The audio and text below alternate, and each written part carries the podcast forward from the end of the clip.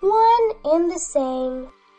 We ordinary people can't lead our lives without connecting ourselves with myriads of conditions. Without parents, we couldn't come to this world. Without teachers, we wouldn't be able to read. Without peaceful social environment, there would be no stability in our life.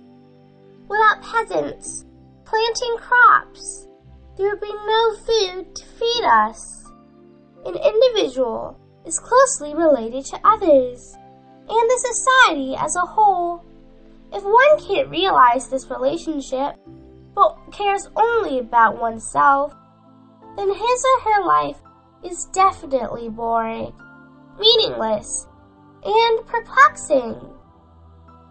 We influence others through our behavior at any moment, and meanwhile, we are affected by various complicated causes and conditions.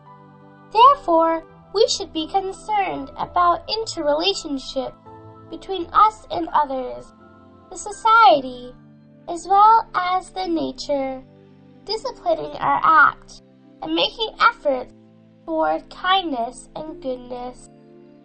It is addressed in the Buddha Dharma that proper reward and dependent reward are all one and the same.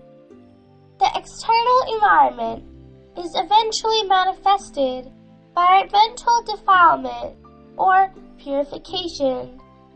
Thus, constructing an external world should start from cultivation of our inner self. As mentioned in the Buddhist teaching, the innately pure minds lead to us a peaceful world.